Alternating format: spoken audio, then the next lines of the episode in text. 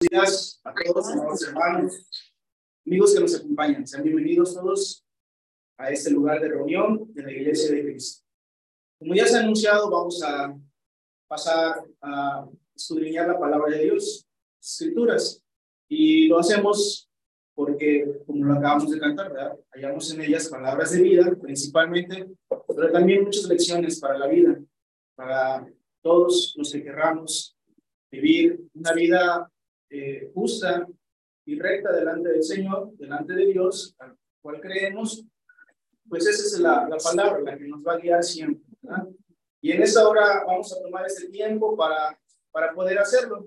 Les invito por favor a todos a abrir su Biblia y vamos a eh, ir a un libro del Antiguo Testamento. Y este libro es el libro de Reyes, primer libro de Reyes. Vamos a buscar el primer libro de Reyes. Y vamos a ir al capítulo número 19. Y de ahí vamos a partir para tener el mensaje, el mensaje, la enseñanza de la palabra de Dios en esta mañana para todos y cada uno de nosotros. Primera de Reyes, capítulo número 19, primer libro de Reyes. Bien, si ya lo tenemos todos, antes de leer, Vamos a, voy a comentar algunas cosas. Hermanos y amigos, lo que vamos a leer a continuación corresponde a eh, un tiempo en el cual estaba el pueblo de Dios, el pueblo de Israel, y este pueblo, pues, eh, ya estando dividido, ¿verdad? En el reino de Israel y el reino de Judá, pues el Señor tenía reyes para esos reinos era el Dios de estos reinos, el reino de Israel, el reino de Judá, pero a la vez también pues tenía profetas, profetas en el reino de Israel y profetas en el reino de Judá. Y pues antes de que pues fueran ellos eh, esclavizados, ¿verdad? Y, y fueran cautivos por otros reinos, por sus maldades, porque no se conducían de una manera correcta delante del Señor, pues el Señor eh, eh, enviaba profetas, ¿verdad? A estos reyes, a estos reinos, que era el pueblo de Dios, pues para que lo oyeran y obedecieran. Y uno de los profetas, uno de los profetas que vamos a leer a continuación es Elías. Y eso es lo que vamos a leer a continuación. Y Elías, siendo un profeta de Dios, eh, en el reino de Israel, pues él hablaba la palabra del Señor, ¿verdad? Profetizaba. Sin embargo, eh, siendo un hombre de Dios, y eso es lo que quiero hacer énfasis, ¿verdad?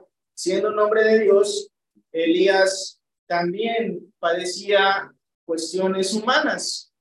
Sabemos y tenemos presente, ¿verdad? Que Dios está en nosotros, en toda situación, en todo momento. Esa es nuestra fe, lo que tenemos, lo que hemos creído no lo creímos desde el principio, ¿verdad? A través de nuestra conversión y el aprendizaje de la palabra de Dios, la fe en Cristo, en Dios, nos ha ayudado a tener esta confianza. Y Elías, pues hablaba con, con Dios, con Jehová, y aún más, ¿verdad? Él tenía esa fe en él. Sin embargo, pues a la vez, estando en esta vida, en este mundo, a Elías le tocó estar en ese momento, en ese lugar, en ese tiempo, con esos reinos, pues él también padeció pues miedo, padeció eh, cierto temor, angustia, que lo hizo actuar, ¿verdad?, de una manera humana, como lo hacemos todos. Por eso vamos a tomar el mensaje de todo esto para nosotros, porque siendo Elías en su momento, pues ahora también nosotros podemos ser de la misma manera. Pero bueno, antes de tener más comentarios, vamos ahora a pasar a la lectura de esta historia y vamos a ir eh, realizando los comentarios para tener el aprendizaje. Les invito, por favor, entonces a leer ahí en Primera de Reyes, primer libro de Reyes, capítulo 19, verso número 1. Lo leemos todos juntos, yo lo, lo leo y ustedes me acompañen con la lectura. Dice así la palabra de Dios. Acá dio a Jezabel la nueva de todo lo que Elías había hecho y de cómo había matado a espada a todos los profetas. Una pausa ahí. está diciendo, ¿verdad? Eh, Acab era el rey de Israel, era pues, un rey, ¿verdad? Acab. Y Jezabel era su esposa, esposa del rey, vamos a decir una reina, pues, reina de Israel, esposa del rey.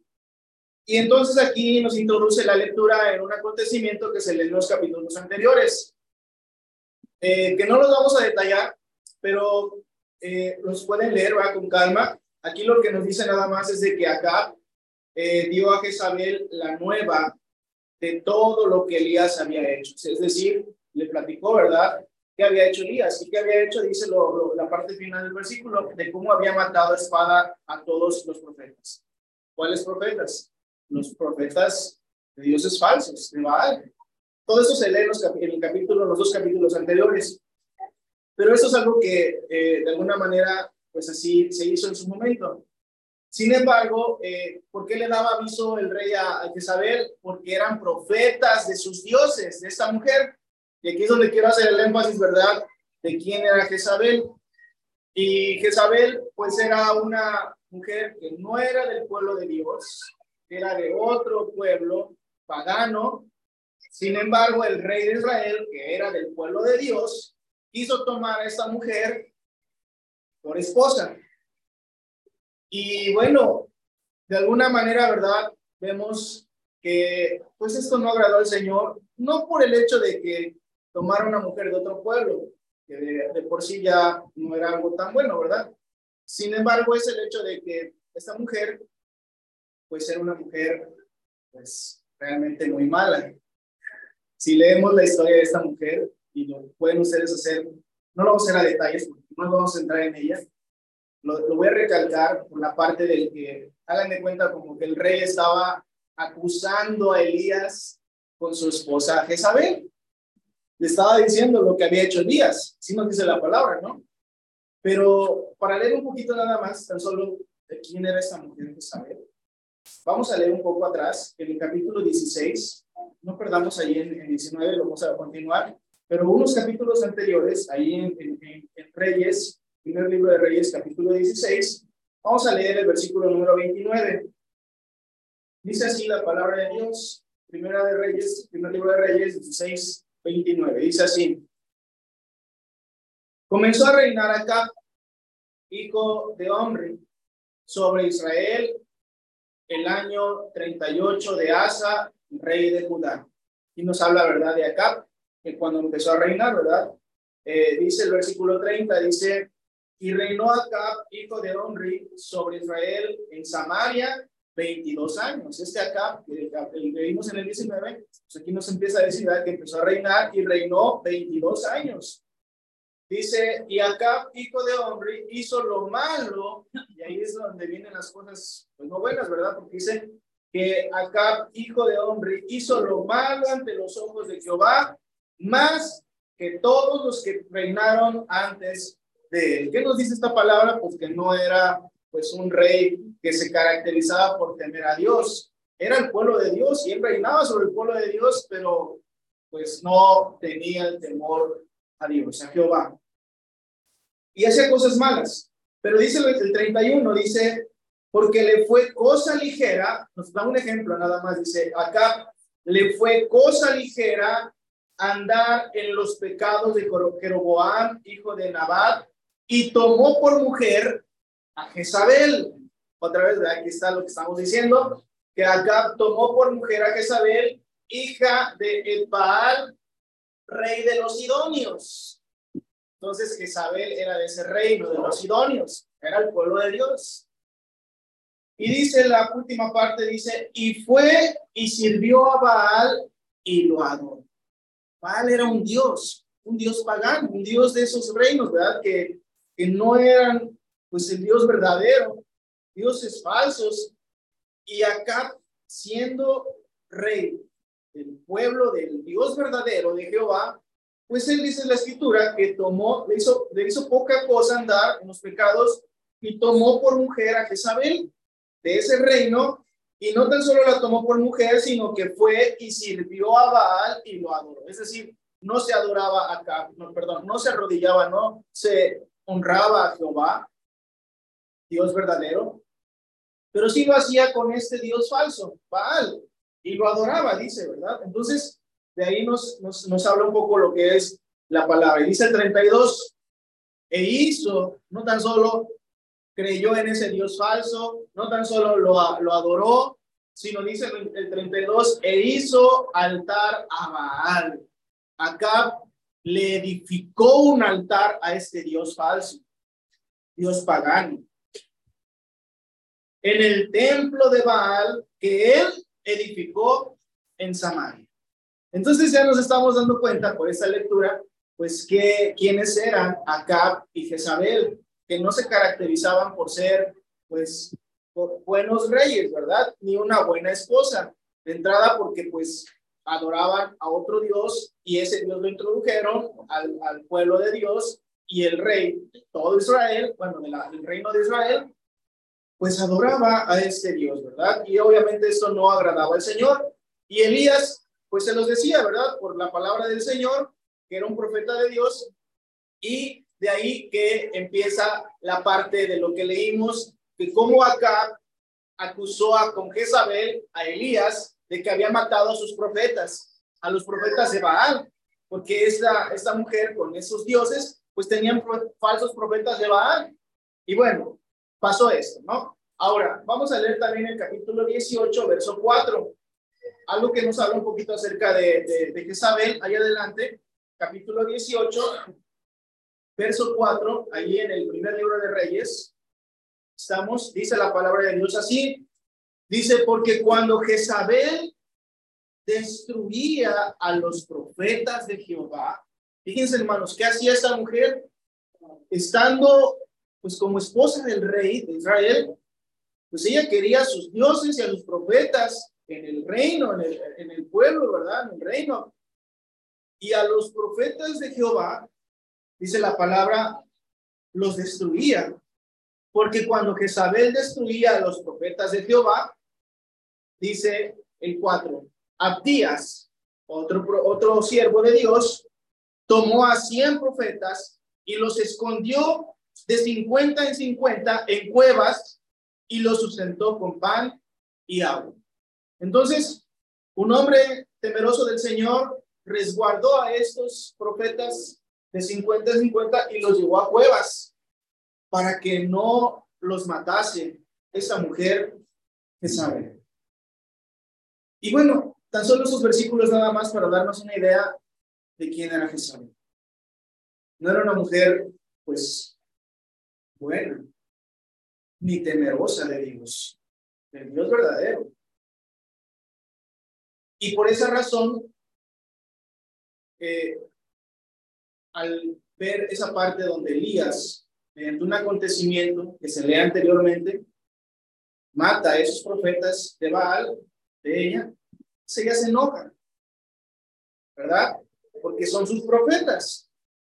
Y esa es la parte donde estamos leyendo en el 19, donde el rey le dice a, a Jezabel lo que había hecho Elías con sus profetas, esta mujer, falsos. Y en esa maldad de una mujer muy mala, de verdad muy mala. Por ahí tomen nota y sigan buscando quién es que sabe. Hay más cosas que se dicen de ella. Vamos a ver, regresamos al capítulo 19 y vamos a leer el versículo número 2. Quiero resaltar la parte del que era una mujer muy mala y que esta mujer quería hacer un daño a un hombre de Dios, a Elías. Y, vemos el versículo 2 dice, entonces, después de que acá el rey le dijo a su esposa lo que había dicho Elías, dice el versículo 2, entonces envió Jezabel a Elías un mensajero. Entonces, Jezabel envía un mensajero a Elías, donde se encontraba. Pero, ¿qué decía este mensajero? Dice, diciendo, ¿qué decía Jezabel? Así me hagan los dioses y aún me añadan, si mañana a estas horas yo no te, yo no he puesto tu persona como la de uno de ellos. ¿Qué quiere decir esta palabra? le mandó a decir con ese mensajero, en otras palabras, que así como Elías había matado a sus profetas, ella juró por sus dioses, dice, así me hagan los dioses que aún me añadan, si mañana a estas horas, a estas horas, yo no he puesto tu persona como la de uno de ellos. En otras palabras, si yo mañana no te hago lo mismo que a ellos, es decir, matarte, que mis dioses me hagan así y todo eso. Eran sus juramentos. Entonces, prácticamente lo que estaba haciendo esta mujer fue amenazar a Elías de muerte. Y ahí es donde quiero que queden un poquito, hermanos, en esta enseñanza. ¿Por qué? Porque como lo decía al inicio, siendo un hombre de Dios, pues llega una persona que te dice una amenaza de esta manera, pues entra un temor. Tenemos confianza en el Señor, pero todos y cada uno de nosotros a veces tenemos ciertas preocupaciones, ciertas angustias, ciertos problemas, dificultades. No estamos exentos de estas situaciones porque vivimos en esta vida, así como Elías estaba viviendo, pues él estaba, no sabemos dónde, pero a donde él estaba le enviaron mensajeros para decirle esto. De un momento para otro, como de un momento para otro, cada uno de nosotros podemos estar pasando por una situación difícil, por una angustia, por una preocupación, ya sea por salud, por un problema en mi trabajo, por un problema con mi familia, por un problema con mis vecinos, por una situación difícil, nos angustiamos, llegan situaciones a nuestra vida. Y cuando esto pasa, hermanos, pues es algo que pues sabemos que va a pasar, pero también sabemos que hay una forma de poder conducir todas estas cosas. Pero a veces nos dejamos llevar por la parte humana y el temor humano, ¿verdad? Como lo vamos a ver en Elías. Porque, ¿cuál fue la reacción de Elías? Siendo siervos de Dios, ¿cuál puede ser la reacción de nosotros que estamos aquí, que somos hijos de Dios, cuando estamos en una situación así? quizás a lo mejor como Elías, pero aquí tenemos también la enseñanza de las cosas, cómo las podemos hacer para, para que podamos darle una, un mejor rumbo a esas situaciones de problemas, de dificultades, de angustias, de preocupaciones, de aflicciones. Vamos a leer, dice la palabra de Dios en el versículo número 3. Dice así, viendo pues el peligro, ahí es donde vamos a ver, ¿verdad? Dice la, la palabra, Elías viendo el peligro como nosotros podemos ver peligros en nuestra vida de toda índole, de toda situación. Viendo los peligros, viendo peligros, dice, el peligro se levantó y se fue para salvar su vida. Vemos aquí a Elías hombre, ¿verdad? Vemos que aunque era un hombre de Dios, pues él lo que hizo, ¿verdad? Al recibir esta amenaza, pues fue y salvó su vida, se levantó y se fue para salvar su vida y vino a Berseba, que está en Judá, en Judá y dejó allí a su criado. Es decir, se fue a otro lugar, huyendo de esa situación. Y Elías, pues, lo hizo de esta manera. Como nosotros a veces tomamos decisiones pensando en nosotros mismos, queriendo salvar nuestra vida. Yo voy a resolver mis problemas y tomo decisiones y yo hago esto y yo no consulto más que a mí mismo lo que quiero hacer. Y hacemos esto. Y huimos y vamos y hacemos y me enfermo y voy al médico y, me, y tengo un problema, voy con el abogado y tengo una situación, voy con esto, y tengo, y voy y buscamos la salvación del mundo. Como Elías, entre esa parte humana. Y, y la pregunta es, los hombres de Dios, los siervos de Dios, los hijos de Dios, ¿tendríamos que reaccionar de esta manera? Tendríamos que hacer esto. Sin embargo, vemos que Elías lo hizo. Vamos a continuar con la lectura. Versículo 4 dice, y él se fue por el desierto un día de camino y vino y se sentó debajo de un enebro.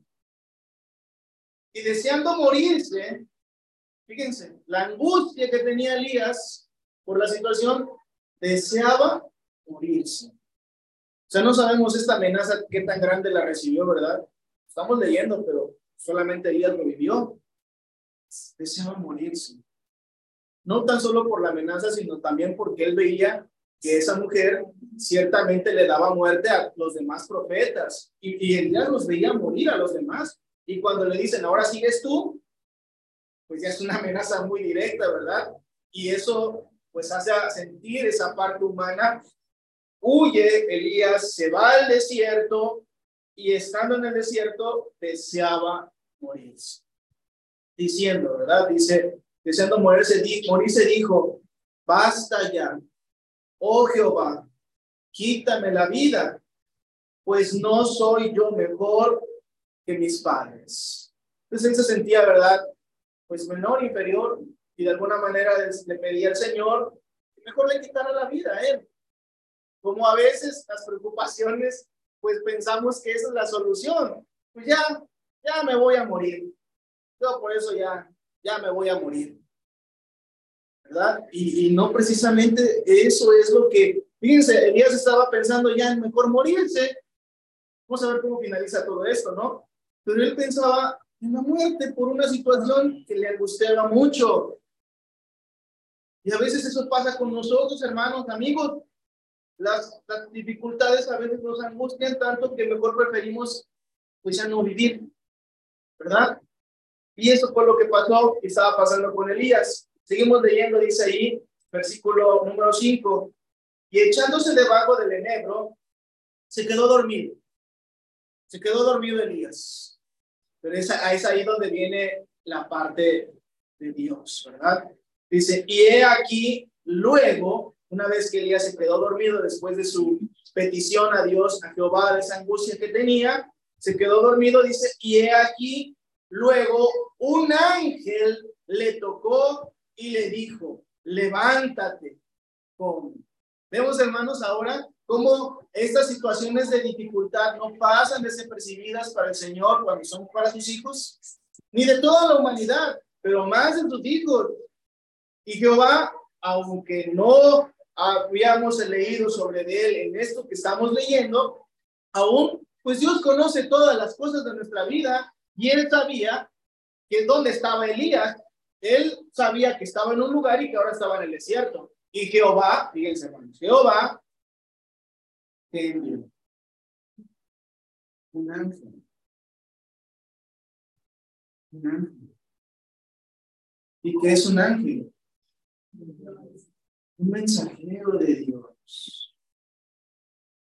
Y hermanos, Dios nos cuida, Dios nos ayuda. Y en ese momento, estando dormido, Elías, Dios le envió. ¿verdad? Y el ángel, ¿qué le dijo? Dice la escritura, dice, levántate, ¿verdad? El ángel es un ángel, un enviado de Dios. Le habló y le dijo, levanta. Y la, siguiente cosa que le pidió, que dice? Come. Entonces, es una paz del Señor. ¿Qué, ¿Cómo estaba Elías? Angustiado, preocupado. Pero cuando llega el enviado de Dios, no llega diciéndole yo te voy a ayudar, etcétera. Llega diciéndole, levántate, come. Primero, susténtate, recobra ánimo. Lo que tengas, espera. Recobra ánimo. Tienes que estar bien.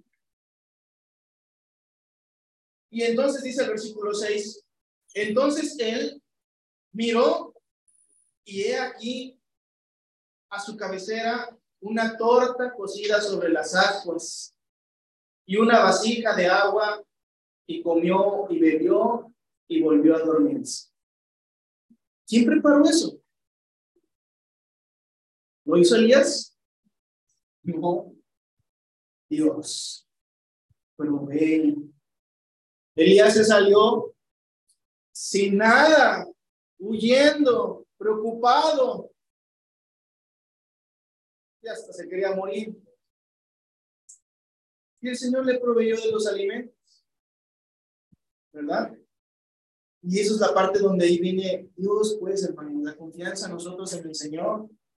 Es lo que debemos de tener presente siempre. Y dice, y volvió a dormirse.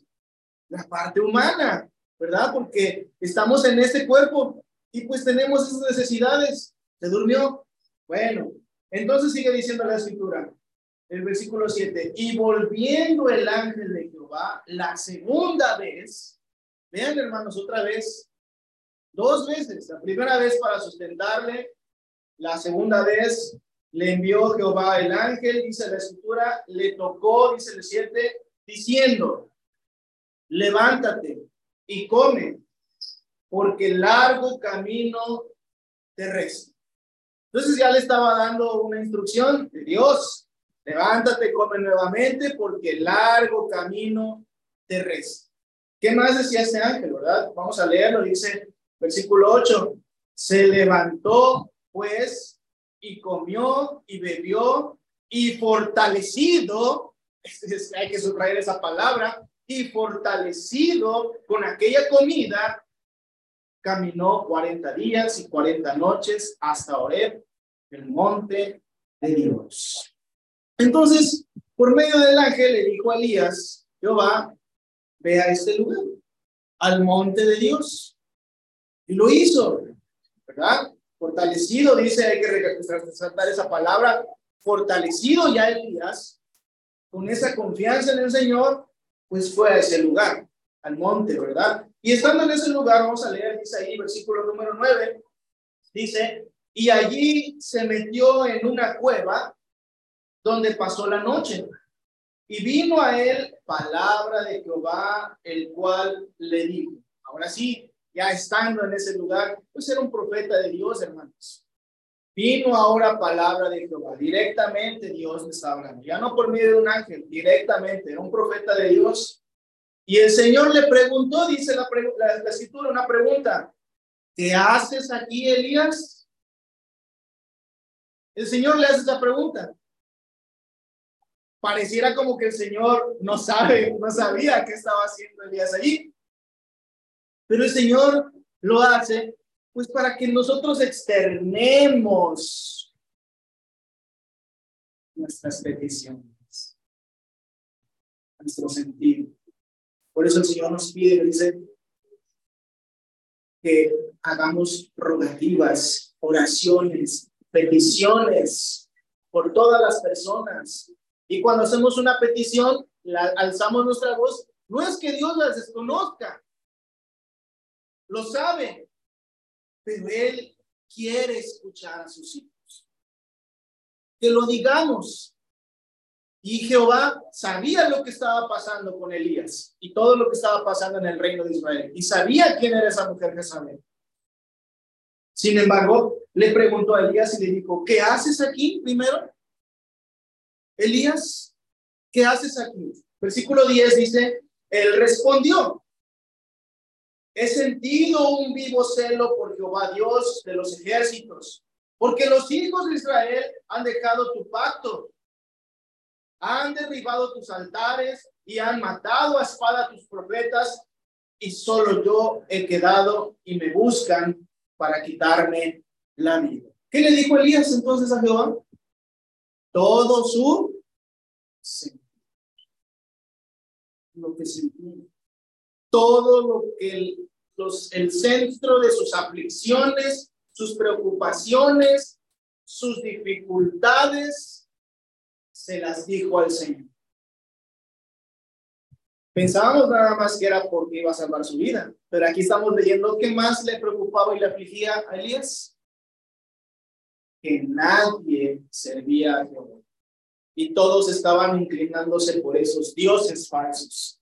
Y por eso dice Elías, he sentido un vivo celo por Jehová, Dios de los ejércitos. Señor, por ti me da celo, ¿verdad? Que estas personas no te adoran, no te sirven. Y es tu pueblo.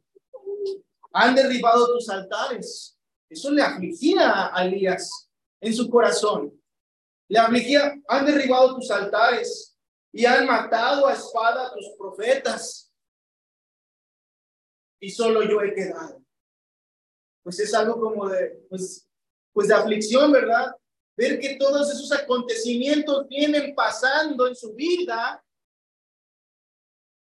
Y llega un punto en el que se siente afligido. Como muchas cosas han pasado en tu vida,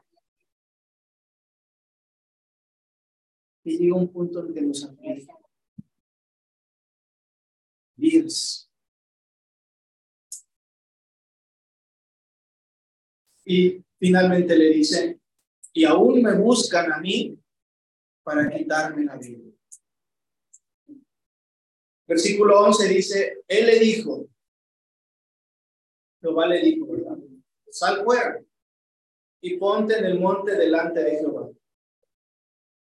Y he aquí Jehová que paseaba, perdón, que pasaba, y un grande y poderoso viento que rompía los montes y quebraba las peñas delante de Jehová. Pero Jehová no estaba en el viento. Algo raro, ¿verdad? Porque están en ese lugar como que le dice, sal, y, y le hizo ver cosas a Elías. Y lo que veo es eso que estamos leyendo. Dice, y aquí Jehová que pasaba. O sea, como que se le mostraba, ¿verdad? Algo. Y un grande y poderoso viento que rompía los montes y quebraba las peñas delante de Jehová, pero Jehová no estaba en el viento. ¿Qué significa eso, hermanos? En el sentido de que, háganle cuenta que veía soplar un viento tan fuerte y poderoso que partía los montes, los cerros, las peñas, las quebraba. Algo asombroso.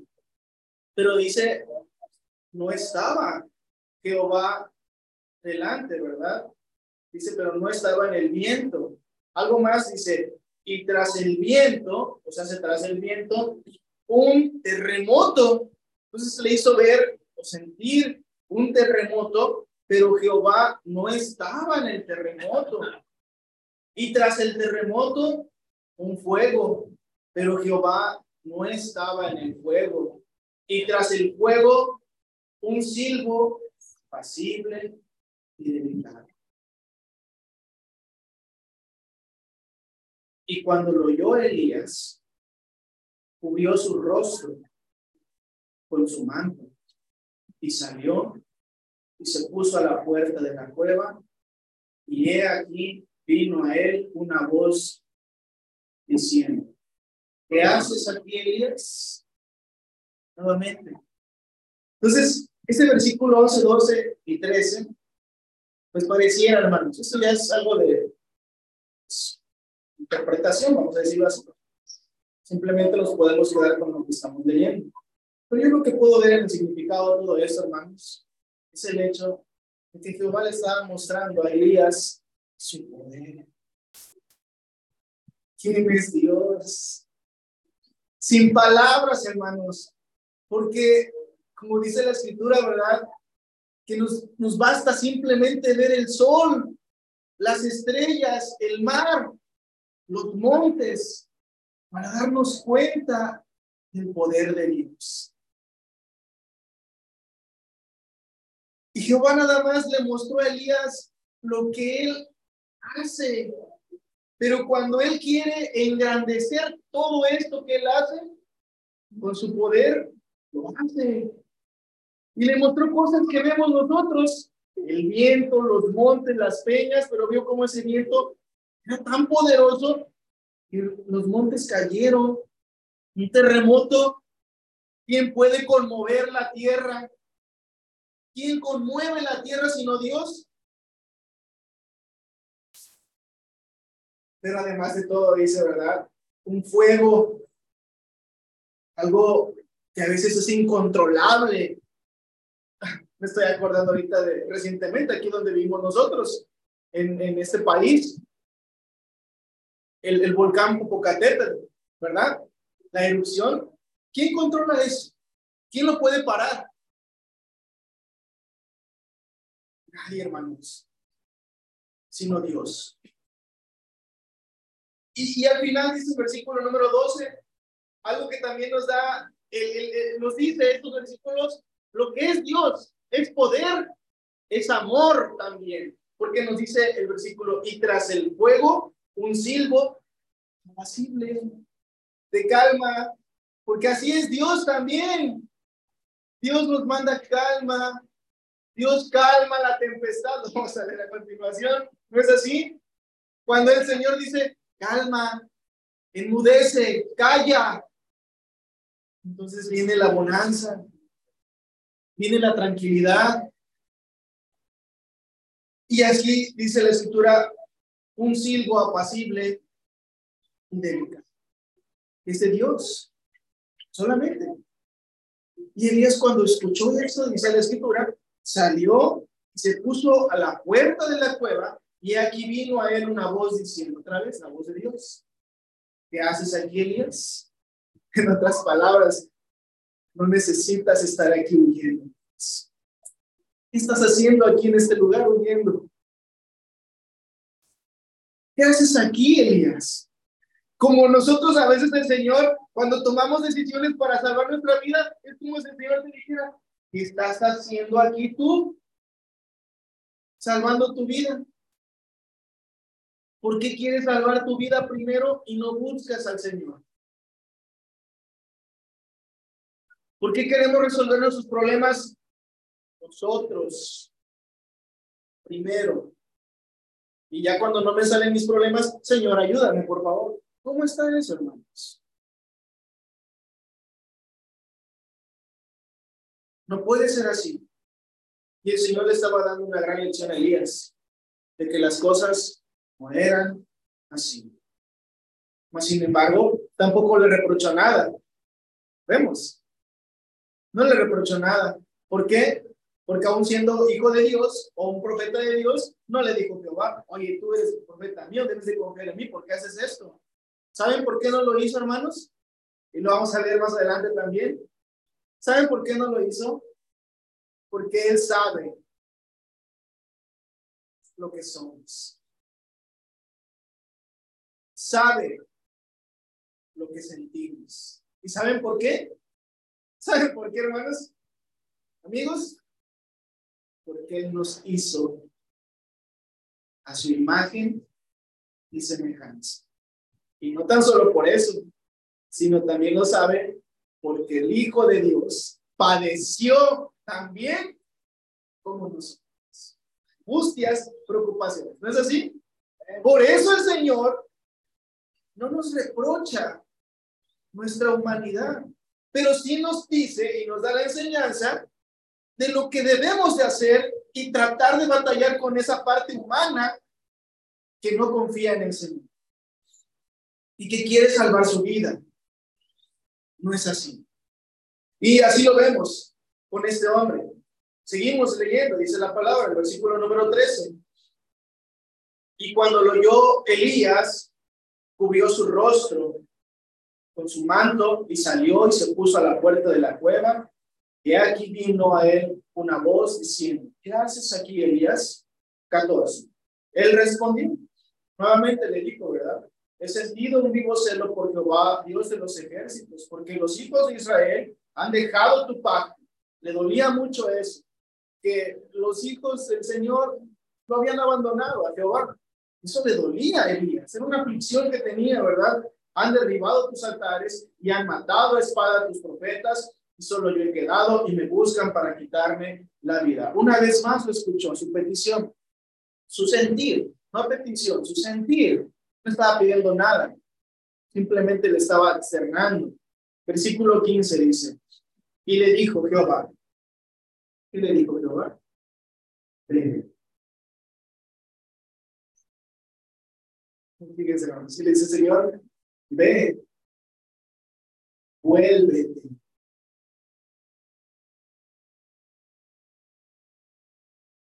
por tu camino, por el desierto de Damasco y llegarás.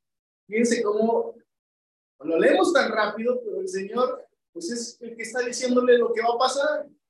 Está diciendo, ven, vuelve tu camino atrás, regrésate. Alguno dirá, pero me quiere matar esa mujer, por así decirlo, ¿no? Y es ahí si obedecemos la voz de Dios o no.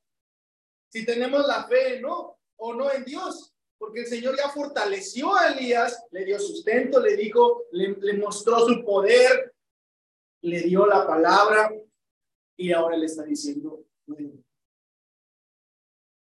como a nosotros, hermanos, se nos dice, vuélvete, corrige lo que estás haciendo mal. Y le dice, vuélvete por tu camino, por el desierto de Damasco, y llegarás con todos los peligros que pudiera haber en el desierto. Le está asegurando el Señor, porque lo dice Jehová, y vas a llegar. Vuélvete, yo voy a estar contigo en otras palabras, y vas a llegar Y ya que estés ahí, ¿qué le dice el Señor que va a hacer? Dice, y ungirás a Hazael por rey de Siria. A Jehú, hijo de Nimsi, ungirás por rey sobre Israel. Y a Eliseo, hijo de Zafat, de Abel Meola, ungirás para que sea profeta en tu lugar. ¿Qué le está diciendo con esas palabras? Vemos el mensaje del Señor. Cuando le dice, vas a ungir al rey de Siria, vas a ungir al rey de Judá, vas a ungir a Eliseo, que va a ser tu, en tu lugar, ¿qué le está diciendo el Señor?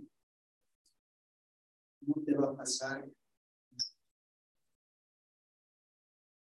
Porque si el Señor le está asegurando va a hacer esto, esto y esto, pues para hacerlo tiene que tener la vida.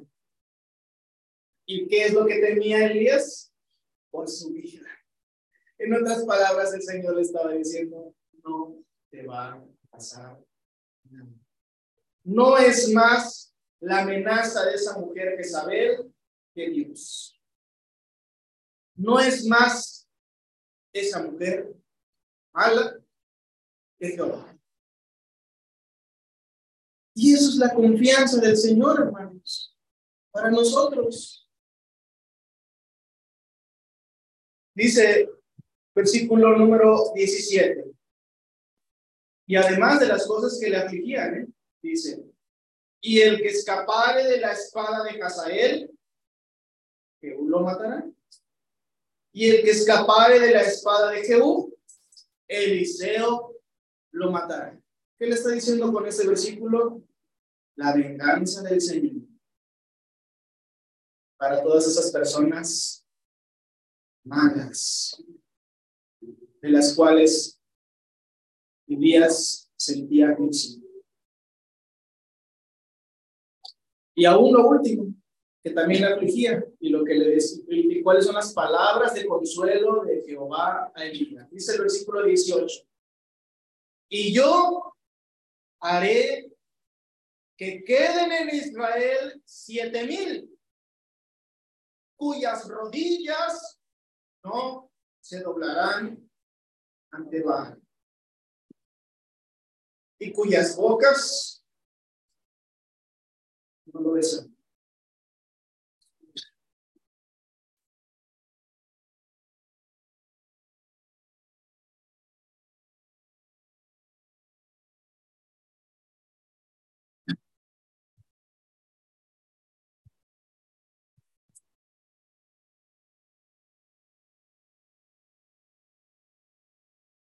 Es,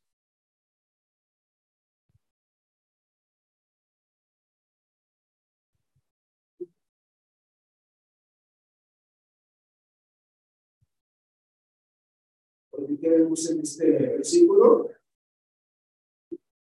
el consuelo de Dios. ¿Qué le dice Elías? No te preocupes, Elías. Tú ves que muchos se arrodillan ante Baal. Hay un remanente. Y todos Elías. Y él dice, el Señor, yo he reservado, haré que queden en Israel siete mil cuyas rodillas no se doblarán ante Baal. No te preocupes, de todo el reino, de todos el pueblo, siete mil, ¿cuántos pueden ser? A lo mejor no muchos. Como siempre ha sido así con el Señor, no todos quieren servirle. ¿Se acuerdan de cuántos se salvaron en el diluvio? Ocho. ¿Y cuántos había en el mundo? Muchísimos. Y así ha sido la historia de la humanidad para con Dios. No todos quieren servir al Señor. Y Elías, pues la afligía que, pues siendo el pueblo de Dios, siendo el reino de Dios, de Jehová, se doblaron las rodillas ante otros dioses. Y Jehová le da el consuelo a Elías y le dice, hay quienes no lo van a hacer. Entonces, hermanos, leemos esto y vemos y contrastamos. ¿Cómo estaba el Elías al inicio? ¿Cómo vemos a Elías, a Elías al inicio? Angustiado, preocupado y queriéndose morir. Pero cuando Dios te habla, cuando Dios habla, pues debes de recibir esa palabra de Dios. Porque cuando Dios te habla es para darte consuelo. Es para ayudarte. Y así lo hizo para con Elías. Pero ¿cuáles fueron las maneras de que les hablara Dios? ¿Cuál, cuáles fueron las maneras de hablarle Dios a Elías? Primero, ¿con quién lo hizo? Con los ángeles. ¿no? Y envió. Y después, de manera libre. Y lo que hicieron los ángeles y lo que hizo Jehová, produjo en Elías, quitándole todo tema. Porque lo leemos, si lo pueden leer, lean lo que sigue. Regresó y nada le pasó. Y esa mujer dice la escritura en el segundo libro de Reyes, que murió. ¿Saben de qué manera murió? Comida por los perros. Y así es Dios, en su justicia. Esa mujer, esposa del rey, murió comida de perros. Dice la escritura que quedó nada más su esqueleto Y eso es, hermanos, lo que nosotros debemos de tener ahora como enseñanza. Porque así como Jehová lo hizo en su momento, en ese tiempo, vemos ahí, y vamos a leer el siguiente pasaje en, en, Mateo, capítulo número 8, algo similar.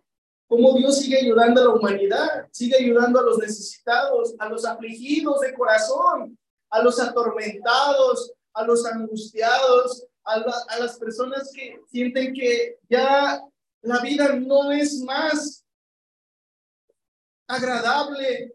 Dios sigue ayudando a la humanidad, pero ahora dice la escritura en Mateo capítulo 8 que el Señor pues eh, tiene ahora otro mensaje. Porque así como lo fue eh, eh, los ángeles, lo fueron los ángeles de la antigüedad, porque vemos muchos casos de la antigüedad en el Antiguo Testamento, como muchos ángeles fueron enviados por Dios para hablar a sus siervos y darles palabra y darles consuelo. Pero hubo un momento en el que los ángeles, pues ya no iban a hacer esto, ¿verdad? Sino a través de quién, hermanos? Del Hijo de Dios. Ahora nosotros recibimos consuelo, recibimos eh, fortalecidos, somos fortalecidos por el Hijo de Dios. Y ahora nosotros tenemos que acercarnos al Hijo de Dios para pues poder recibir de Dios, así como Elías, pues todo consuelo y toda ayuda a nuestras preocupaciones, ¿verdad? Vamos a leer en el capítulo 8, versículo 1, eh, estos casos. Vamos a enlistarlos, hermanos, por favor. Yo tengo aquí seis, siete casos de personas afligidas. Todo lo que vamos a leer eran personas que tenían preocupaciones, angustias, aflicciones en su vida pero que se acercaron a Dios. Y a ninguno de los que vamos a leer, el Señor rechazó. Y a todos, con su poder, los salve. Leemos, dice la palabra de Dios en, en Mateo 8.1, dice, cuando descendió Jesús del monte le seguía mucha gente. Jesús es el Hijo de Dios.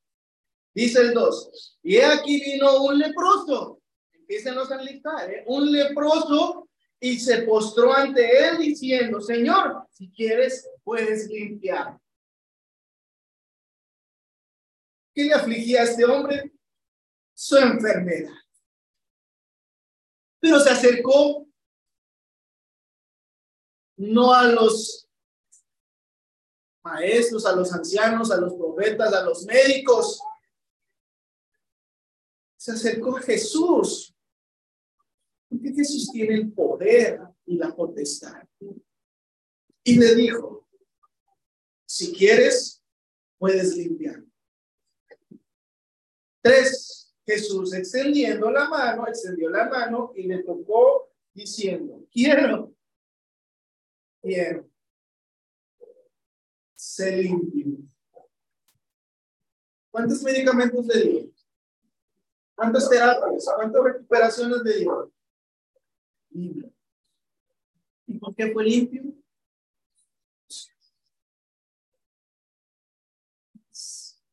Pero por eso cuando dice la escritura, como dice la escritura, si quieres, no le estaba pidiendo ni exigiendo que lo sanara. Si quieres, puedes limpiar. Y Jesús le dijo, quiero, se limpio. Y al instante su lepra desapareció. Caso resuelto, ¿no? como vemos este hombre, seguramente estará, habrá seguido afligido, ¿no? ¿Ustedes creen eso? ¿Que este hombre habrá continuado afligido por su enfermedad? Ya no.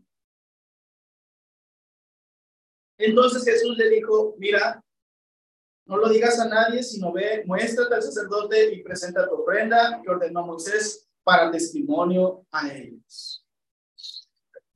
Sigue la lectura, dice, versículo 5. Entrando Jesús en Capernaum, vino a él un centurión rogando. Vino a él un centurión. Un centurión es un soldado, un jefe, un soldado mayor, un jefe de soldados, como un general, pues.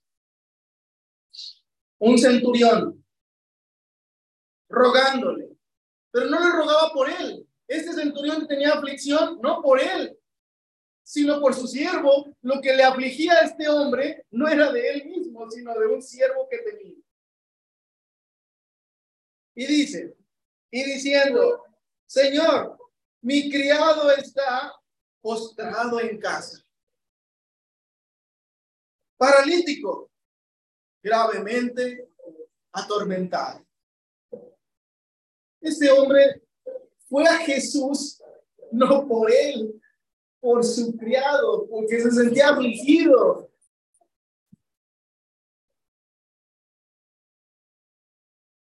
Siete. Y Jesús le dijo, yo iré y le sanaré. Bueno, en esta ocasión no fue al instante, ¿verdad? Aparentemente, porque le dijo, iré, sí, iré y le sanaré. Sí lo voy a hacer, pero aquel hombre, su fe en Cristo, que es el Hijo de Dios, dice, respondió el centurión y dijo, Señor, no soy digno de que entres bajo mi techo. Solamente di la palabra y mi, y mi criado. Fíjense, hermanos, la fe. Solamente di la palabra. No necesita. Yo creo en ti, sé que tu poder es tan grande que no necesitas ir a tocar a nadie con tu palabra, Señor. Nada más, es suficiente. Nueve, porque también yo soy hombre bajo autoridad y tengo bajo mis órdenes soldados y digo a este, ven y va, y a otro, ven y viene, y a mí y a mi siervo, haz esto, y lo hace. Él sabía lo que era una autoridad, pero la autoridad de Cristo era mayor que una autoridad de decir una persona, haz esto. Diez. Al oírlo Jesús se maravilló y dijo a los que le seguían, de cierto os digo que ni aún en Israel he hallado tanta fe. Y os digo que vendrán muchos del oriente y del occidente y se sentarán con Abraham e Isaac y Jacob en el reino de los cielos. Decía esto porque ese hombre no era de Israel. Y aquí hay una promesa de decir, la fe no nada más es en Israel, sino viene un hombre que no es de Israel a pedirme. Por eso digo que van a venir del oriente y del occidente y se van a sentar en el reino de Dios. Y esos somos nosotros. ¿No es así? Porque nosotros no somos de Israel, somos del oriente, somos del occidente nosotros, de Israel. Ahí estamos. Y un día tenemos la promesa de sentarnos en el reino de Dios. Como lo prometió Jesús, aquí lo está diciendo. Mas los hijos, versículo 12 del reino, serán echados a las tinieblas de afuera, allí será el lloro y el crujir de dientes. Entonces Jesús dijo al centurión, ve, y como creíste te sea hecho. Y su criado fue sanado en aquella misma hora. Gloria a Dios. ¿Vemos? ¿A poco seguirá, habrá sido afligido este centurión? Ya no, porque el Señor te ayuda en tus aflicciones. Pero aún sigue la palabra. ¿Cuántos van? Les dije lista, no sé. Es casi todo el capítulo. Dice el 14. Vino Jesús a casa de Pedro y vio a la suegra de este postrada en cama con fiebre. Pues ahora fue a la casa del apóstol Pedro y vio a su suegra, a la suegra de Pedro, perdón, postrada en cama con fiebre. Las enfermedades afligen, angustian, y seguramente a Pedro, sin embargo, pues él andaba con Jesús, pero seguramente Pedro pues tenía eso de su, de su suegra. 15. Y tocó su mano y la fiebre la dejó y ella se levantó y le servía. Se acabó el poder de Dios. Seguimos. Y cuando llegó la noche trajeron a él muchos demoniados y con la palabra echó fuera a los demonios y sanó a todos los enfermos. Todos los afligidos de corazón. Los sanó. A todos. 17. Para que se cumpliese lo dicho por el profeta Isaías cuando dijo, el mismo tomó nuestras enfermedades y llevó nuestras dolencias. Por eso decíamos, por eso el Señor sabe lo que nos aplique. Saben las enfermedades y las dolencias porque Él las toma. Cristo, Jesús las toma para sí. Nuestras enfermedades y nuestras dolencias. 18. Viéndose Jesús rodeado de mucha gente, mandó pasar al otro lado. Oh, iba a otro lugar, había mucha gente y se fue a otro lugar. Lo dividía un mar. Sí, un mar estaba ahí, de un lugar a otro. 19. Y vino un escriba y le dijo, maestro, te seguiré, a donde quiera que vayas. Jesús le dijo, las zorras tienen, tienen guaridas y las aves del, cielo nidos, mas el Hijo del Hombre no tiene donde recostar su cabeza. Otro de sus discípulos le dijo, Señor, permíteme que vaya primero y entierre a mi padre. Jesús le dijo, sígueme, deja que los muertos entierren a sus muertos. Y entrando él en la barca, sus discípulos le siguieron. Y aquí que se levantó en el mar una tempestad. Se levantó en el mar una tempestad tan grande que las olas cubrían la barca, pero él dormía. Literalmente estaban en una barca y se levantó una tempestad muy grande, una dificultad muy grande que no podían controlar humanamente hablando los apóstoles que eran pescadores no podían controlar esto. Se levantó una tempestad muy grande, dice la escritura. 25. Y vinieron sus discípulos y le, y le despertaron diciendo, Señor, sálvanos, que perecemos. Otra vez se acercaron a Jesús, sálvanos que perecemos. Y él les dijo, ¿por qué teméis, hombres de poca fe? ¿Por qué teméis, hombres de poca fe? algo similar a lo que se le dijo a Elías, ¿verdad? No en estas palabras, pero sí en lo que leímos. ¿Por qué temes, hombre de poca fe? Entonces, levantándose, Jesús reprendió a los vientos y al mar y se hizo grande. Y los hombres se maravillaron diciendo, ¿qué hombre es este que aún los vientos y el mar lo obedecen? Cuando llegó a la orilla, a la tierra de los Gadarenos, vinieron a su encuentro dos endemoniados que salían de los sepulcros feroces en gran manera, tanto que nadie podía pasar por aquel camino. Los hombres endemoniados feroces, violentos, y nadie podía pasar por ese camino donde vivían esos dos hombres. En los sepulcros. Qué tormento tan grande. 29. Y clamaron diciendo, que tienes con nosotros Jesús, Hijo de Dios? ¿Has venido acá para atormentarnos antes de tiempo? Estaba paseando lejos de ellos un hato de muchos cerdos y los demonios le rogaron diciendo, si nos echas fuera, permítenos ir a aquel hato de cerdos. Él les dijo, con su palabra, el poder, les dijo, id. Jesús les dijo, id. Y ellos salieron y se fueron a aquel hato de cerdos. Y aquí el hato de cerdos se precipitó. Todo el hato de cerdos se precipitó en el mar por un despeñadero y perecieron en las aguas. Y los que apacentaban huyeron y vinieron y viniendo a la ciudad contaron todas las cosas y lo que había pasado con los endemoniados. Toda la ciudad salió al encuentro de Jesús y cuando le vieron le rogaron que se fuera Jesús con todo. Les espantaba todo eso que hacían. Pero bueno, es la historia. Hermanos, ¿qué acabamos de leer? Casos, ¿cuántos? El leproso, el centurión, la suegra de Pedro, los endemoniados y enfermos, muchos, los discípulos espantados por la tormenta, por la tempestad, los dos endemoniados que leímos, y todos tenían de una u otra manera una aflicción, que todos fueron ayudados por el Señor. ¿Qué queremos, hermanos, para ir concluyendo con este mensaje? ¿Qué, tenemos que entender ahora nosotros?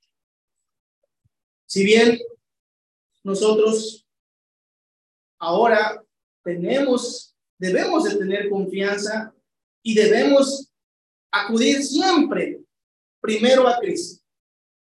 En Romanos 8, capítulo 34,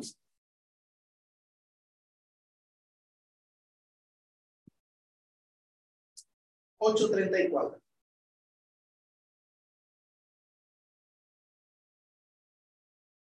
Todos y cada uno de nosotros ahora en ese tiempo también tenemos problemas, también tenemos aflicciones, también estamos angustiados, como Elías, como todos estos hombres que vimos, los casos que vimos, tenían aflicciones, nosotros también las tenemos, hermanos. Pero así como esos hombres se acercaron a Cristo, lo tenemos que hacer también nosotros. Primero, así como los que leímos y a todos les ayudó el Señor. Porque dice ahí en Romanos 8, 34, dice la palabra de Dios, una pregunta. ¿Quién es el que condenará? Es una pregunta. Cristo es el que murió, más aún el que también resucitó, el que además está a la diestra de Dios. ¿Quién nos está diciendo quién es Cristo? Jesús, el Hijo de Dios, el que murió, pero más aún el que también resucitó, o sea, que no está muerto, que vive, y el que además está a la diestra de Dios el que también, ¿qué dice? Intercede por nosotros.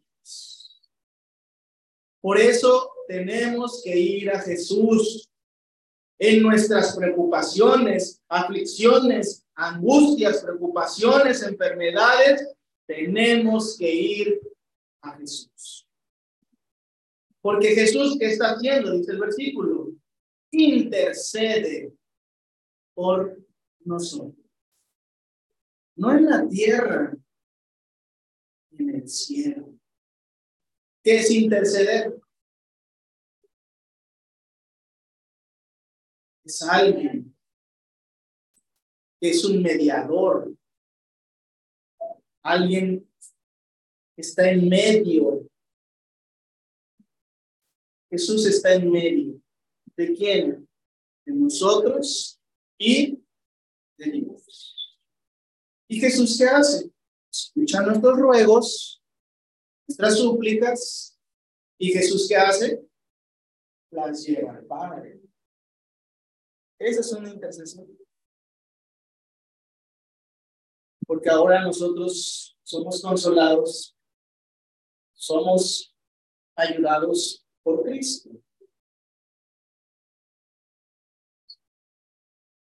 Y con Elías fueron los ángeles, ¿se acuerdan? Y Jehová. Pero ahora nosotros por Cristo. Por fe. Por eso dicen los apóstoles, aumentanos la fe creamos esto. Aumenta la Y sigue diciendo ahí el versículo 35. ¿Quién nos separará del amor de Cristo? ¿Tribulación? ¿La angustia que tiene lo va a separar de Cristo? ¿Tribulación o angustia o persecución o hambre o desnudez o peligro o espada? como está escrito. Por causa de ti somos muertos todo el tiempo. Es decir, padecemos estas cosas. Somos contados como ovejas de matadero. 37 dice, antes, antes, en todas estas cosas somos más que vencedores por medio de aquel que nos ama. Amén. Que esto sea el sentir de los cristianos, que en las dificultades, en las aflicciones, nosotros nos fortalezcamos y no nos derrotemos. Tomemos el ejemplo de Elías y cómo el Señor lo condujo a la fe. Y así nosotros, en ese momento de debilidad, pues a través de Cristo nosotros somos, tenemos que ser conducidos a la fe y no confiar en nosotros mismos, en cualquier situación en la que nos sin embargo, hermanos, hay algo más. Y esto es algo que, pues también es el último versículo que vamos a leer, pero antes de leerlo, quisiera decir lo siguiente. Ciertamente, no hay ángeles que vengan ahora a tocarnos. ¿Se acuerdan lo que vimos en Elías? Que el ángel que dice le tocó. Le habló literal. Jehová no hace eso. No extiende su mano y te toca. No puede hacer eso. Los ángeles sí lo Ahora, nosotros en Cristo sabemos que está la diestra de Dios. Y que Cristo, su, su, su ser, no lo hace. No viene y te toca.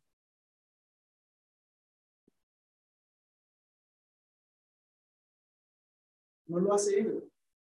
O bueno, quiero corregir, sí lo hace. No él, sino por medio de quién. Por medio de quién. Por medio de quién Cristo da consuelo a sus hijos como los ángeles. ¿Saben por quién? Hermano, ¿por medio de quién? Dios.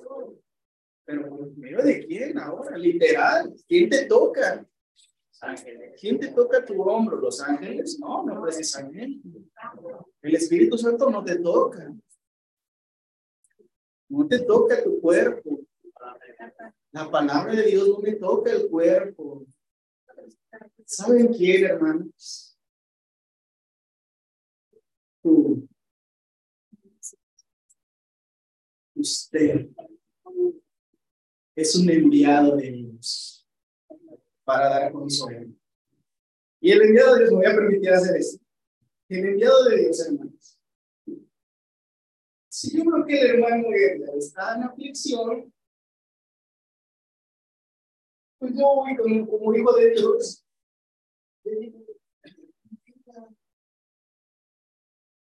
Todo va a estar bien. Tienes que confiar en Dios. Come. Levántate. Estoy hablando yo. Pero ¿quién es el que le está dando el consuelo? Dios por medio de Jesucristo. Y con usted. Esto es una parte muy importante, hermanos. Ir a dar un consuelo a los hermanos que tienen una misión. Porque ahora nosotros somos como esos ángeles pero lo triste y lo lamentable a veces, hermanos, es de que no lo hacemos.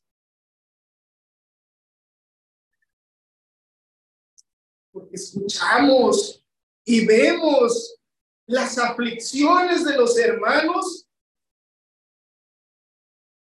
y no vamos a tocarlos, animarlos, a darles un consuelo. Y preferimos quedarnos en nuestra casa y conformarnos con la fe, con las oraciones. Yo voy a orar por ti. Eso es bueno. Es bueno. Claro, la oración es poderosa. Pero ¿qué dice en Santiago 2? Santiago 2. Con este versículo vamos a finalizar. Santiago 2, 14.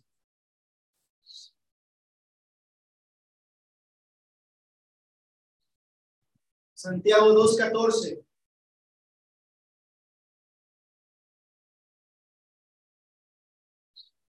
Dice así. Hermanos míos,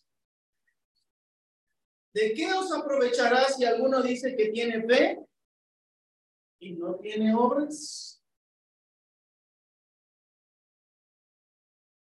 ¿Podrá la fe salvarle? A veces decimos, voy a orar por ti, hermano, por tu aflicción. Y eso es bueno, orar, pues es algo que hallamos en la palabra. Pero aquí la palabra nos dice, aprovecha si uno ora, pero no tiene obras. ¿Podrá nada más esta fe que tiene este hombre de Dios salvarle? Dice el 15. Y si un hermano, y pone el ejemplo, ahí viene la respuesta. Un ejemplo dice, y si un hermano o una hermana están desnudos, vamos a cambiarle esa palabra desnudos por cualquier situación. Están enfermos, están afligidos, están angustiados, están... Si algún hermano o hermana está, en este caso pone el ejemplo desnudo, entonces no tiene ni siquiera para vestir, dice, y tiene necesidad de mantenimiento de cada día, pues está desnudo, no tiene nada, necesita vestirse, necesita comer, necesita alimentarse, por alguna situación en su vida está padeciendo esto. Hay una necesidad, ya te diste cuenta, ya lo viste, ya sabes su necesidad, dice la escritura. Y si alguno de vosotros, 16, y si alguno de vosotros le dice, id en paz, calentados y saciados, es decir, Hermano, es como si dijéramos, hermanos, estoy enfermo, hermanas, me está pasando esta situación, ayúdenme. Voy a orar por ti, hermano. Si nada más nos conformamos con eso, voy a orar por ti, hermano. Vamos a orar por ti. Dice, y si alguno les dice calentados y deseados, pero no les dais pero no les dais las cosas que son necesarias para el cuerpo? Pregunta, ¿qué dice? ¿De qué aprovecha? ¿De qué aprovecha si nada más te digo que voy a orar por ti? Pero si estoy viendo tu necesidad, no me muevo a poder ir a decirte, bien. Vamos a orar por ti. Oremos juntos. ¿De qué aprovecha?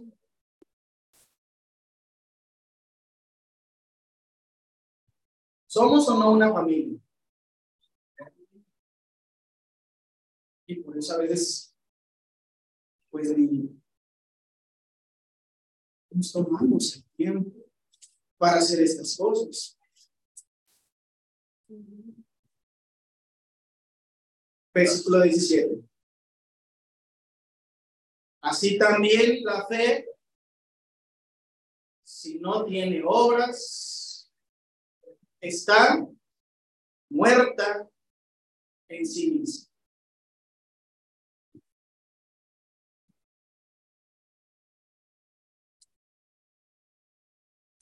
Yo no me imagino a un ángel de Dios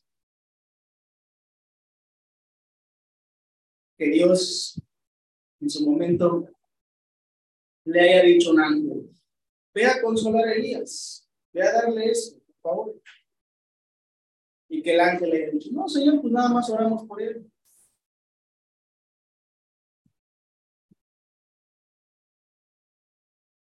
Y que leímos